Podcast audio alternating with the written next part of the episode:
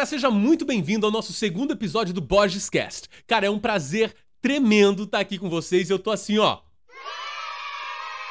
eu tô desse jeito, eu tô extremamente feliz de poder estar aqui semanalmente com vocês, compartilhando conhecimento, compartilhando experiências. E assim, isso até aqui, hoje, o segundo episódio é apenas o começo de uma caminhada linda que a gente vai ter junto aqui. E no episódio de hoje eu quero compartilhar com vocês qual é a importância da opinião dos outros nas suas e na, nas nossas decisões. Quando nós tomamos decisões importantes que vão impactar a nossa casa, a nossa família, os nossos filhos, o nosso trabalho, meu, a gente precisa de opinião dos outros sim ou não? E se a gente tem essas opiniões, qual a importância que elas têm que ter? Qual que é o peso que elas têm que ter na nossa vida? Esse é o assunto que a gente vai trazer aqui hoje, que eu quero trazer com vocês aqui hoje pra gente conversar. Mas antes da gente entrar nessa discussão, tem uma coisa que eu queria compartilhar com vocês que de verdade é, é o ponto central de tudo que eu faço nas redes sociais hoje, que é o quê? É a importância da alta performance nas nossas vidas como, como cristãos. E qual é a diferença da alta performance para cristão e para não cristão?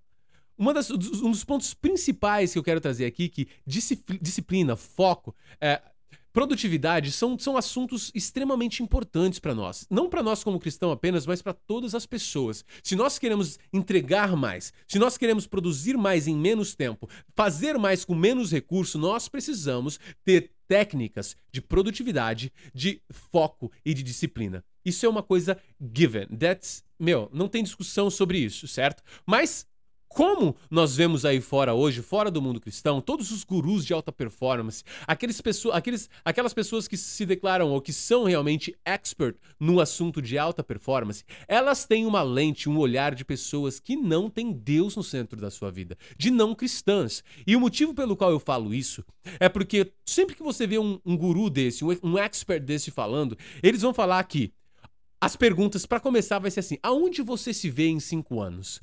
Como você quer estar em 10 anos? Aonde você vê o seu negócio em 10 anos? E, e, quais são os passos que você, que você precisa tomar para o seu negócio chegar lá? E quais são os passos que você precisa tomar para você fazer você isso, você aquilo, você aquilo outro? Lembre-se que você pode, porque você tem uma força em você. Você tá entendendo o que eu quero falar? Eu sei que eu repeti muito, mas é que eu quero deixar muito claro isso. Todas as pessoas que eu conheço, e foi esse o principal motivo pelo qual eu comecei a falar de disciplina, foco, produtividade com um olhar cristão, é que nessas para essas pessoas, quem está no centro é você. Mas eu nunca estive no centro, por isso eu nunca consegui me relacionar com o que eles estavam falando. Eu nunca consegui me relacionar com o que eles estavam falando, porque não sou eu, não é sobre mim, não é sobre o que eu quero, não é sobre onde eu quero estar ou sobre o que eu quero fazer, mas é sobre o que o Senhor quer para mim. Isso é um assunto, cara, que a gente precisa discutir com muito cuidado, com muito carinho, com muito tempo e com, muito, com muita com olhar crítico realmente. E eu vou te falar por quê. Porque muitos cristãos ou pessoas que se denominam cristãs, elas usam esse fato de que a vontade de Deus tem que prevalecer, que eu vou fazer o que Deus quiser para se acomodarem. O que, que, você quer fazer? Ah, não, eu tô esperando em Deus para ver o que ele quer para mim. Não é assim que funciona e a gente vai discutir isso aqui. Não é esse o ponto. Não é você se justificar a sua, a sua indisciplina, a sua falta de foco, a sua falta de produtividade jogar a culpa disso para Deus, porque não é isso. Mas a linha que, que divide isso é muito fina e é sobre isso. É esse é o assunto que eu quero discutir aqui sempre com vocês. Que ao invés de você querer a sua vontade no centro do seu universo estando você, a gente faz o quê? Deus seja feita a tua vontade a gente busca colocar Deus no centro. A gente coloca Deus no centro da nossa vida e tudo o que nós fazemos é para a honra e glória dele. Nós não tomamos o crédito para nós, mas damos o crédito para ele. Não é na nossa força, na força do nosso braço, mas na força daquele que nos escolheu, aquele que nos amou e que nos salvou. Amém? Isso é o, é o ponto que eu quero deixar muito claro. Eu quero reforçar isso por alguns episódios, porque eu sei que tem muita gente nova chegando. Muita gente ouvindo isso pela primeira vez da minha boca. E eu quero que isso seja uma mensagem tão clara que qualquer pessoa que ouvir saiba exatamente do que eu tô falando. Mas, a segunda coisa que eu quero falar, só mais uma coisa aqui antes da gente começar, é o quê? Semana passada eu falei algo muito sério para vocês e eu quero falar mais uma vez isso. Podcast bom Pod, podcast bom, bom, bom tem o quê? Tem vinheta, meu amigo. Então, antes da gente começar a nossa discussão de hoje, vamos para nossa vinheta. Derrubei até a água aqui, ó.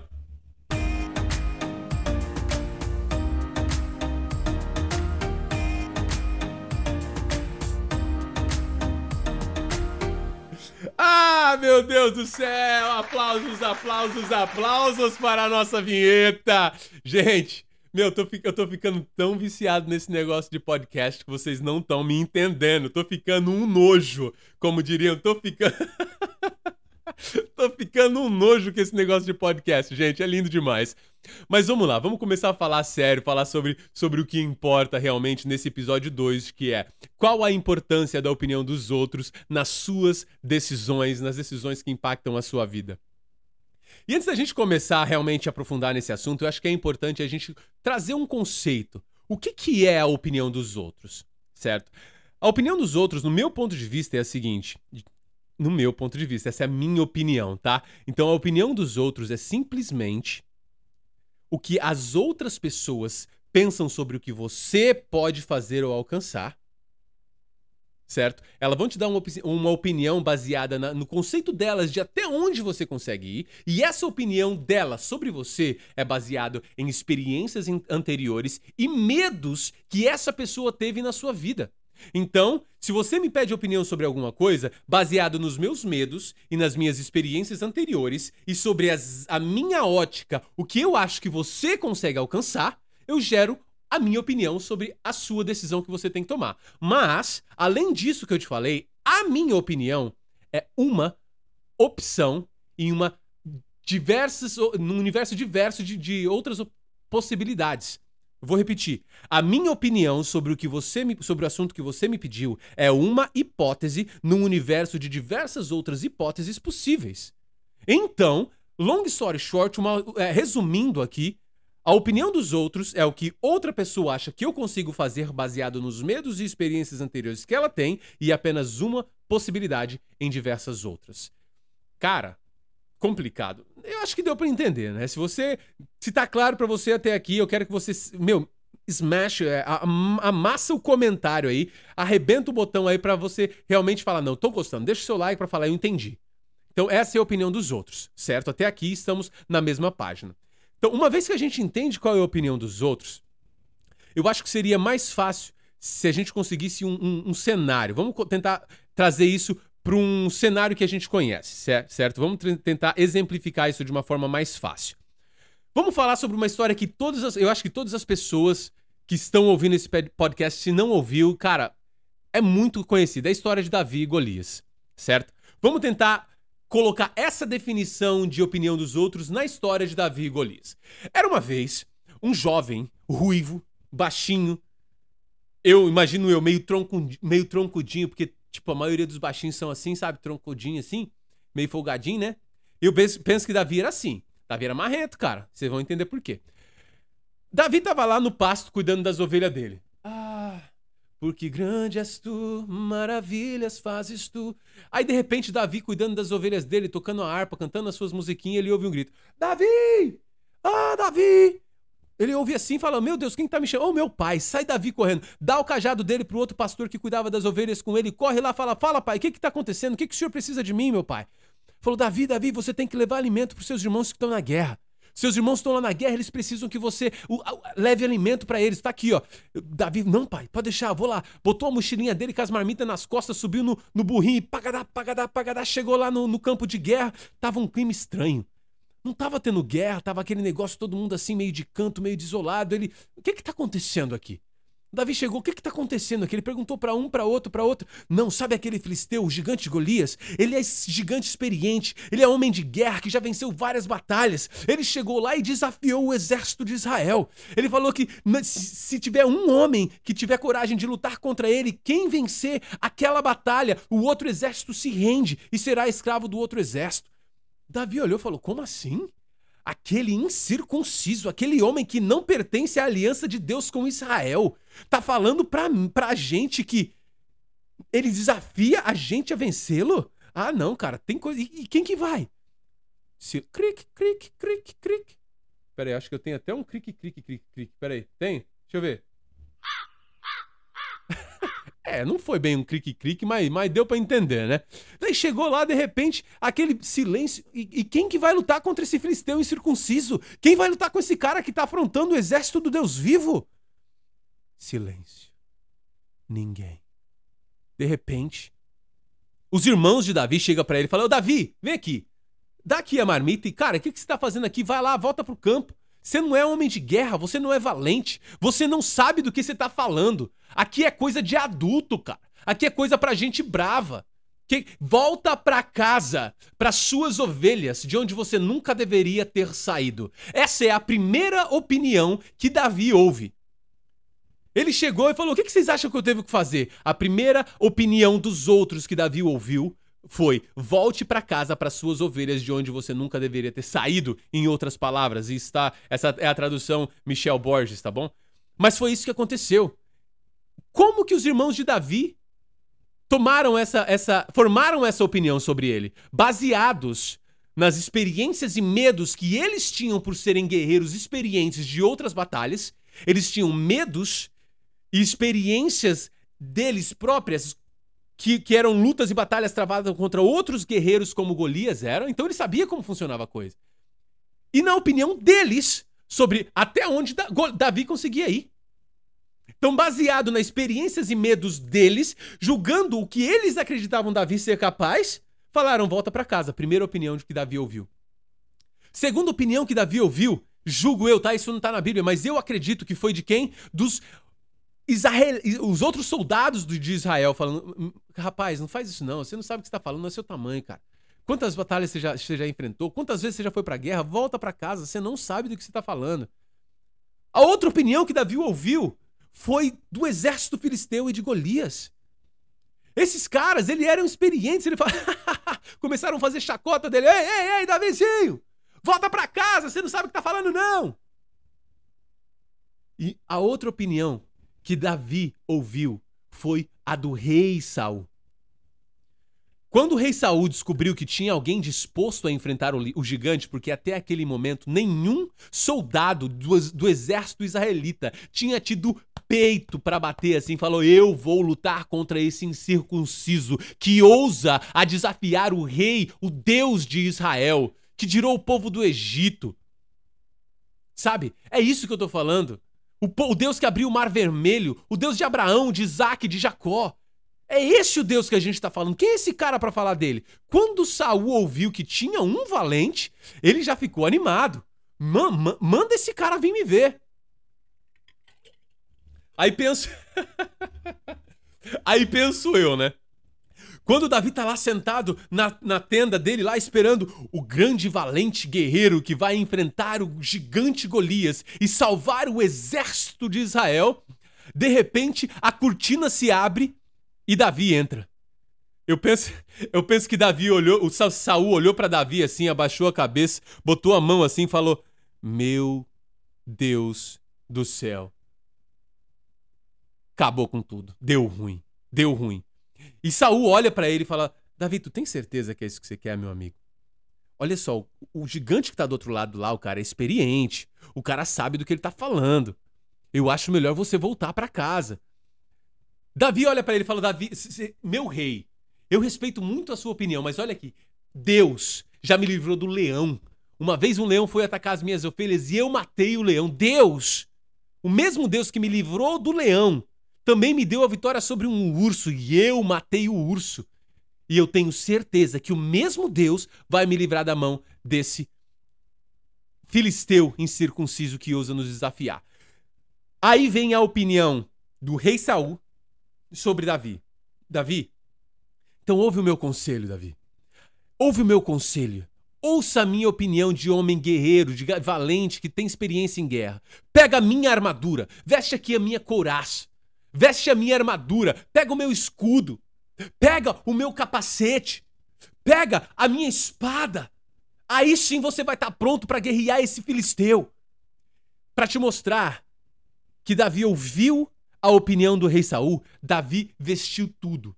Na hora que ele colocou, a Bíblia fala que Saul era o homem mais alto de Israel. E Davi era homem de baixa estatura. Então imagina o tamanho da armadura de Saul em Davi. Cara, na hora que ele botou aquilo, ele falou: uh, Hey, I, I, I, really appreciate you. Tô muito contente, assim, de, de você se preocupar comigo, mas se eu for lutar com isso aqui, eu não sei usar nada disso, eu vou morrer. Então, eu aprecio a sua opinião. eu realmente dou valor à sua opinião. Mas, porém, entretanto, todavia, eu vou lutar com esse cara, com o que eu tenho nas minhas mãos, com o que o Senhor me capacitou e com a quem eu sou no Senhor. Então, a resposta que eu, eu tenho dois aprendizados da conversa com Saul e Davi. O primeiro aprendizado que eu tenho é que Provérbios 14, 11 nos ensina e Davi aprendeu. Davi não, não tinha aprendido isso porque Provérbios foi escrito depois de, de de, de, Davi, né? Foi o rei Saul que escreveu. Mas de qualquer forma, o aprendizado que eu tenho aqui é o que se confirma pela boca do filho de Davi, o rei Saul, em Provérbios 11, 14, que diz: Na multidão de conselhos há sabedoria. Então, os conselhos das pessoas para as nossas vidas são importantes sim. Você precisa, você precisa buscar conselhos para tomar decisões importantes na sua vida? Sim, isso é o que está na Bíblia. Se o rei Saul que era, desculpa, se o, o, rei Salomão, que foi pela Bíblia o homem mais sábio que já andou na face da terra, nos ensina que conselhos são importantes, se ele buscava conselhos de, de vários conselheiros para tomar uma decisão, meu amigo, quem é o Michelzinho aqui para querer tomar as decisões sem buscar conselho de outras pessoas? Então, o que eu aprendo é a opinião dos outros é importante, sim, Pronto, acabou. Se você não concorda, vai brigar com o rei Salomão que escreveu isso lá. E eu concordo com ele, certo? Mas até que ponto essa, essa opinião é importante? Até que ponto essa, essas opiniões têm que, que influenciar as nossas decisões e as nossas escolhas? Bem, o rei Davi ouviu o conselho do rei Saul, mas ele não o seguiu. Por quê? Aí vem o segundo aprendizado que eu tomo. Nós devemos tomar decisões baseados nas nossas, na nossa identidade e não nas, na opinião de outras pessoas, mesmo que essas outras pessoas queiram o nosso bem. Eu espero que você tenha entendido isso, mas eu vou repetir de novo porque isso é, é, é uma chave importantíssima para o nosso crescimento, para a nossa, nossa vida em todas as áreas. As decisões que nós tomamos na nossa vida, que vai influenciar a nossa vida pessoal, o nosso relacionamento conjugal, o nosso trabalho, a criação dos nossos filhos, a nossa vida por um todo, assim, essas decisões que nós vamos tomar, que vai influenciar a nossa vida dentro da nossa casa, precisa sim de conselhos externos. Precisa sim de conselho de pessoas que te amam, pessoas que são mais experientes que você, pessoas realmente que têm experiências, bagagem de vida nas suas costas é extremamente importante. Mas essas opiniões não podem ser a base da sua decisão. A base da sua decisão tem que ser a sua identidade em Cristo. As opiniões dos outros têm que ser um, um combustível para você ter um ponto de vista diferente do seu porque você não consegue ver todas as possibilidades simplesmente do seu ponto de vista. Outros pontos de vista vão dar as outras é, possibilidades possíveis para o outcome ou para o resultado daquela decisão que você tem que tomar. Mas a decisão tem que ser tomada por você, baseado na sua identidade em Cristo, considerando as pessoas que serão impactadas por ela, que serão os seus filhos, o seu, o seu cônjuge, as pessoas próximas de você, se você mora com seus pais, os seus pais e assim por diante não na, na, no que os outros pensam, na opinião dos outros. E, e, e, presta atenção. Presta atenção, porque quando você tomar uma decisão que contraria a opinião dos outros, isso, ó, a primeira coisa que é, exige de nós é peito. Se você quer tomar uma opinião contrária do que os outros pensam, porque você conhece a sua identidade em Cristo, porque você sabe quem você é, a primeira coisa que vai acontecer é pessoas que deram conselhos contrários ao que a decisão que você tomou vão rir de você. Elas vão rir de você sim porque riram de mim. Riem de mim até hoje, dependendo da decisão que eu vou tomar, dependendo do, do alvo que eu defino para minha vida. Pessoas ainda riem até hoje. Eu vou te dar um exemplo. 2020. 2020 eu determinei que eu ia construir um apartamento e eu fui começar a buscar conselhos. Eu fui conversar com, com construtores, com pessoas que eram especialistas em reforma, pessoas que eram especialistas na construção. Eu tinha vários amigos no Canadá que eram experts, que eram verdadeiros profissionais da área da construção. E eu fui fazer o quê? Fui buscar conselho. Por quê? Porque eu já tinha lido a palavra que estava em Provérbios 11, 14, falando que na multidão de conselhos há sabedoria. Então eu fui. Primeiro construtor que eu, que eu conversei, ele era dono de cinco empresas no Canadá. Ele tem empresa de construção, ele constrói só mansões, casas de 2, 3 milhões. Tem empresa de asfalto. Cara, ele tem várias empresas.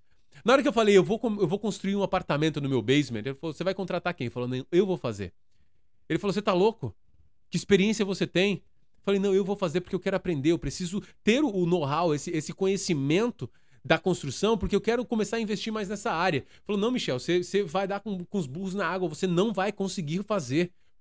E por que, que ele me deu essa opinião? Por que, que ele me deu esse conselho? Baseado na sua experiência anterior, nos seus medos, considerando o ponto de vista dele sobre o que ele, ele achava que eu conseguiria fazer. E essa opinião dele era apenas uma possibilidade em diversas outras é, resultados possíveis para aquele projeto. Tá fazendo sentido para você? Esse foi um conselho que eu tive. E todos os outros, 100% dos outros profissionais da área que eu conversei, falaram: Michel, você tá louco. Não faça isso. Você vai estar com os burros na água. Rirão de mim, literalmente. Na hora que eles viram que eu não gostei da risada dela, aquela. tipo, não, cara. Fingiram que tava brincando com a risada, mas riram literalmente. Sabe o que eu fiz? Eu conversei com a minha esposa. Eu falei, amor, eu vou fazer esse apartamento eu. Ela me conhece. Ela sabe realmente o, o nível de determinação que eu tenho. Ela falou, amor, você vai fazer? Amor, eu vou. Então, você tem o meu apoio. Eu falei, é isso que eu preciso. É isso que eu preciso. Por quê? Quem seriam as pessoas impactadas por essa decisão? Eu, a minha esposa e os meus filhos. Se ela tá on board, cara, e eu tenho certeza que eu vou fazer, se eu sei quem eu sou em Cristo, se eu sei o que eu, o preço que eu tô disposto a pagar para alcançar alguma coisa, eu vou fazer, pronto, acabou. Eu vou fazer, pronto, acabou. Por quê? Eu pego essas opiniões, eu vejo, quando eu tava falando com o Michel, isso é difícil, isso é difícil, isso é difícil. A parte de sanding, a parte de lixar a, o drywall, a parte de. Isso é muito difícil. Cara, não faz isso. Eu fui ver, eu falei, não, eu vou tentar, se eu não conseguir, eu faço. Eu fiz tudinho. Mas eu fui estudar mais. As, as partes que as pessoas falaram que eram críticas, eu fui estudar ainda mais. Eu fui ver, olha, se você comprar esse negócio, vai dar ruim na hora de lixar, vai entrar muito pó. Falei, ah, então vou comprar aquele que não é tão ruim. Então a opinião dos outros foi importante, sim, para que eu tivesse menos dor de cabeça durante o meu projeto. Então, eu, eu, eu, dei valor à opinião dos outros, sim, mas isso não fez com que eu estagnasse, com que eu desistisse, do que, com que eu desanimasse ou com que eu parasse porque eu tinha a visão que Deus tinha colocado no meu coração. Outro, outro, outro exemplo de que uh, o que acontece quando as pessoas não têm, não sabem quem você é, porque você sabe quem você é em Cristo, você sabe a decisão que você vai tomar. Em 2007, 2007, eu cheguei na minha casa depois do trabalho, falei para minha mãe, mãe, vamos na concessionária comigo ali, que eu quero comprar um carro para mim. Minha mãe olhou para mim e falou: "Você tá louco, Michel? Comprar carro?" Tá, tá ouvindo? Você tá se ouvindo, meu filho? Falei, sim, eu vou comprar um carro para mim. Se tá, que concessionária, que concessionária que você vai? Que ano que você quer o carro? Falei, não, vou comprar um carro zero, mãe. Eu quero comprar um, um carro zero. Eu nunca tive um carro. Primeiro carro da minha vida, eu quero que seja um carro zero. Ela olhou para mim assim e falou: O que, que esse menino bebeu, meu Deus do céu? Michel, você tá bebendo, meu filho? Falei, não, mas eu sou crente. Ela olhou para mim e falou: Você não é crente, não? Falei, sou crente, sim, rapaz. Tô bebendo, não? Vamos na concessionária comigo que eu vou comprar um carro zero. Cheguei na concessionária, falei, olha, eu quero aquele carro ali. O cara falou, tá bom, quer fazer um test drive? falei, quero. Minha mãe olhou para mim e falou, esse menino tá doido. Falei, vamos embora, vamos fazer um test drive. Dei o test drive com ela, ela tava no carro comigo, a gente andou. Ela falou, gostou do carro, mãe? Falou, nossa, é claro que eu gostei do carro. O carro é lindo, Michel, mas como que você vai comprar esse carro? Falou, geralmente a gente compra as coisas aqui no Brasil com dinheiro, né? e é assim que eu tô pensando em comprar. Um pouquinho meu, um pouquinho do banco, e a gente vai lá e vai comprar o carro. Falou, tá bom então, né? Falou mais nada. Aí chegou depois que a gente fez o test drive, sentei na frente do cara, assinei os contratos, ele falou, então tá, a gente vai mandar pra aprovação, assim que tiver aprovado, você pode vir e pegar o carro. Três dias depois, dois dias depois me ligaram, eu falei pra mãe, mãe, o carro tá, foi aprovado. Ela olhou para mim e falou, Michel, tenho que te confessar do fundo do meu coração que eu achei que você tava doido. Mas tá aí, comprou o carro. Não é? Então, são, são exemplos de que a, as pessoas que, que têm medos. E, de novo, a opinião da minha mãe foi baseada em quê? Na experiência que ela tinha de vida. Foi baseada nos medos que ela tinha, que, que ela tinha que eu me frustrasse. Ela tinha. Ela tava. Ela, minha mãe tava querendo me proteger. Minha mãe é uma pessoa que, cara, ela vai querer meu bem sempre, sempre. E por que, que ela estaria talvez dando um conselho para mim para eu não fazer aquilo? Pelo medo de que eu me machucasse, tentando me proteger. Você tá entendendo? Muitas vezes pessoas que nós amamos nos dá conselhos errados, tentando nos proteger de algo que nós não precisamos de proteção contra aquilo. As pessoas tentam nos proteger de algo que nós não precisamos de proteção. Porque, por causa dos medos que elas têm, por causa das experiências anteriores. E assim, de novo, o, aquela, aquele conselho dela, não faça porque pode dar errado, era uma hipótese ou uma possibilidade em diversas outras possibilidades possíveis. Tá fazendo sentido isso para você? Espero que sim. Eu espero que sim. Se isso estiver fazendo sentido para você, por favor, coloque no comentário aqui. Eu quero, eu quero ler o seu comentário, eu quero entender, eu quero ver que realmente a, as pessoas estão seguindo o raciocínio, tem, tem, feito sentido na cabeça das pessoas o que a gente tá fal falando aqui. Certo? E, e, e, é, e, é, isso, cara. Quando a gente tem um, um objetivo claro, quando a gente tem um desejo claro, e a gente sabe quem a gente é, a gente ouve o conselho das outras pessoas, sim. Mas para ser combustível, para ser pontos de vistas diferentes para que a gente tome a nossa decisão. Mas a nossa decisão, ela é tomada baseada na nossa identidade, baseado naquilo que nós somos em Cristo, em quem nós somos em Cristo. E, na, e no preço que nós estamos dispostos a pagar para alcançar o resultado esperado. Mas, para a gente concluir o nosso podcast, eu quero falar para vocês o seguinte. Você lembra que eu falei no começo que tudo que nós falamos aqui realmente é para trazer o, a perspectiva bíblica para alta performance, para pro, produtividade, disciplina e foco? Antes de nós tomarmos qualquer decisão, nós precisamos saber quais são os nossos objetivos, quais são os nossos princípios, quais são os nossos valores. Tá, tá, tá certo? E uma vez que a gente sabe dessas coisas, a gente tem que, que começar realmente a ir para cima. A gente tem que falar: eu vou comprar uma casa nova. Esse é o seu objetivo. A decisão que você tem que tomar: compra casa nova, não compra casa nova. A opinião dos outros. Michel, não compra porque o mercado tá louco. Michel, não compra por causa da guerra. Michel, não compra por causa disso. Michel, compra por causa disso. Michel, compra por causa daquilo. Aí nessa multidão de conselhos aqui de baixo, eu vou pegar todos os pontos de vista. Poxa, a guerra tá acontecendo e pode ser que dê ruim mesmo. Não, mas a inflação já tá tão alta que não tem como baixar mais. E eu pego todas essas informações aqui e falo: baseado nisso, eu vou comprar a casa porque eu sei que eu vou pagar a casa. Ou eu não vou comprar a casa porque o risco agora é muito grande. E baseado na minha identidade em Cristo, em quem eu acredito que eu sou e, até onde eu acredito que eu posso chegar, eu tomo a decisão de comprar uma casa ou não. Tá certo? Mas e o desejo de comprar a casa? Aquele objetivo. A gente falou aqui no começo do podcast sobre a minha vontade não é o que prevalece na alta performance para um cristão, mas a vontade de Deus. Você lembra que a gente falou isso? De quem que é a vontade de comprar a casa? Minha ou de Deus? Poxa, pode ser. Eu tenho essa vontade minha como homem. Mas será que essa vontade é de Deus mesmo? Como nós descobrimos isso? Isso é um assunto para outro podcast, mas eu quero só dar uma pincelada aqui para um outro episódio, né? A gente vai saber se essa vontade é de Deus ou não quando nós tivermos uma vida com Deus. Se você tem uma vida com Deus, uma vida de intimidade, uma vida de, de relacionamento com Deus, a palavra que está lá em Filipenses 2,13 é o que vai nortear todas as suas decisões, todos os seus objetivos, todos os seus alvos, tudo aquilo que você coloca no papel, todo o seu planejamento mensal, semanal, anual, trimestral, todos os seus planejamentos de visão de 10 anos, 15 anos, 20 anos, tudo isso vai ser norteada por algo chamado Espírito Santo, intimidade com Deus, vida com Deus. A palavra de Filipenses 2,13 diz assim: Deus é aquele que coloca no nosso coração o desejo e é ele quem efetua. Então para com essa palhaçada de ficar falando, ah, eu vou ficar orando o mês inteiro para ver se é essa a vontade de Deus. Se você tem vida com Deus, se você tem relacionamento com Ele, o desejo que está no seu coração não é seu, foi Ele que colocou, meu Deus do céu. É isso. Cara, a gente vai falar muito sobre isso aqui ainda, mas eu só quero dar uma pincelada nisso mais uma vez. para você entender antes de você tomar a decisão, antes de você ter ali a opinião dos outros sobre o que você vai fazer, como você vai fazer. Se o desejo está no seu coração e você tem uma vida com Deus, você tem relacionamento com Ele, isso quer dizer, pela palavra de Filipenses 2,13, que essa vontade no seu coração foi dada por Ele e não por você. O seu eu está morto porque ele vive em ti. Então, se algo está queimando no seu coração para acontecer, isso quer dizer que é o desejo dele para você.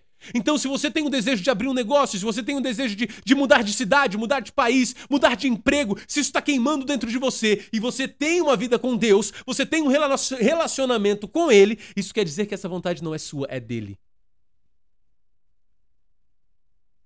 Essa vontade não é sua, é dele. Então pare de ficar tentando descobrir, usar bola de cristal, usar evidência, usar whatever, usar o que, que você está usando para tentar descobrir se algo é a vontade de Deus ou não. Porque se Deus colocou isso no seu coração, mas presta atenção, não tente distorcer o que eu estou falando aqui, não tente editar o que eu estou falando aqui para o seu benefício próprio. Quem vai estar tá se enganando é você mesmo. Não se engane, o maior prejudicado por se auto-enganar é você mesmo. O desejo do seu coração só vai ser realmente aquilo posto por Deus se você tem uma vida com Ele se você tem uma vida de oração, uma vida de integri, integri, integri, integridade. Quase não saiu a palavra aqui, pelo amor de Deus. Se você tem uma vida com Deus, uma vida íntegra, uma vida de relacionamento, uma vida de comunhão diária com a palavra, com Deus, aí sim você pode dizer que se o desejo nasceu no seu coração, foi implantado pelo Criador e o Autor da vida, que é o Senhor Jesus. Gente, eu espero que vocês tenham entendido, espero que tenha feito sentido isso. Eu sei que assim, cara, eu, às vezes eu, eu, eu fico meio uh, excited demais, né? Muito eufórico, acho que é essa a palavra mas eu tô aqui realmente para compartilhar com vocês o que eu acho, o que eu acredito, a visão, aquilo que tem dado certo na minha vida, a forma com que eu tenho feito e tem sido assim de uma forma exponencial o crescimento que Deus tem dado na minha vida. E eu quero compartilhar isso com o máximo de pessoas possíveis. Então, se eu te, puder te pedir uma coisa, é compartilhe esse episódio, compartilhe esse podcast. Se você assistiu até aqui é porque fez sentido para você. Se você chegou até aqui é porque algo falou ao seu coração e da mesma forma pode falar com outras pessoas também. Então, por favor, se eu pudesse te pedir uma coisa, é compartilhe esse vídeo, esse podcast, esse áudio com o máximo de pessoas que você conseguir, para que a gente possa alcançar o máximo de, de, pessoas possíveis e ajudar também outras pessoas a não se deixarem abater, a não se deixarem parar, a não se deixarem os, destruir os sonhos dessas pessoas por causa de opinião de outras pessoas, que é simplesmente a opinião delas sobre o que elas acham que você pode alcançar, baseado em medos e experiências passadas dessas pessoas e que é apenas uma possibilidade em diversas outras possíveis. Amém? Cara, é isso aí, fique com Deus. Eu espero que você tenha um dia abençoado. Essa semana vai ser uma benção. E para acabar, como sempre, nós vamos acabar com a dança. Ó, tem que dançar, hein? Se não dançar aqui, vou ficar chateado contigo. Então vamos lá pro Yeah.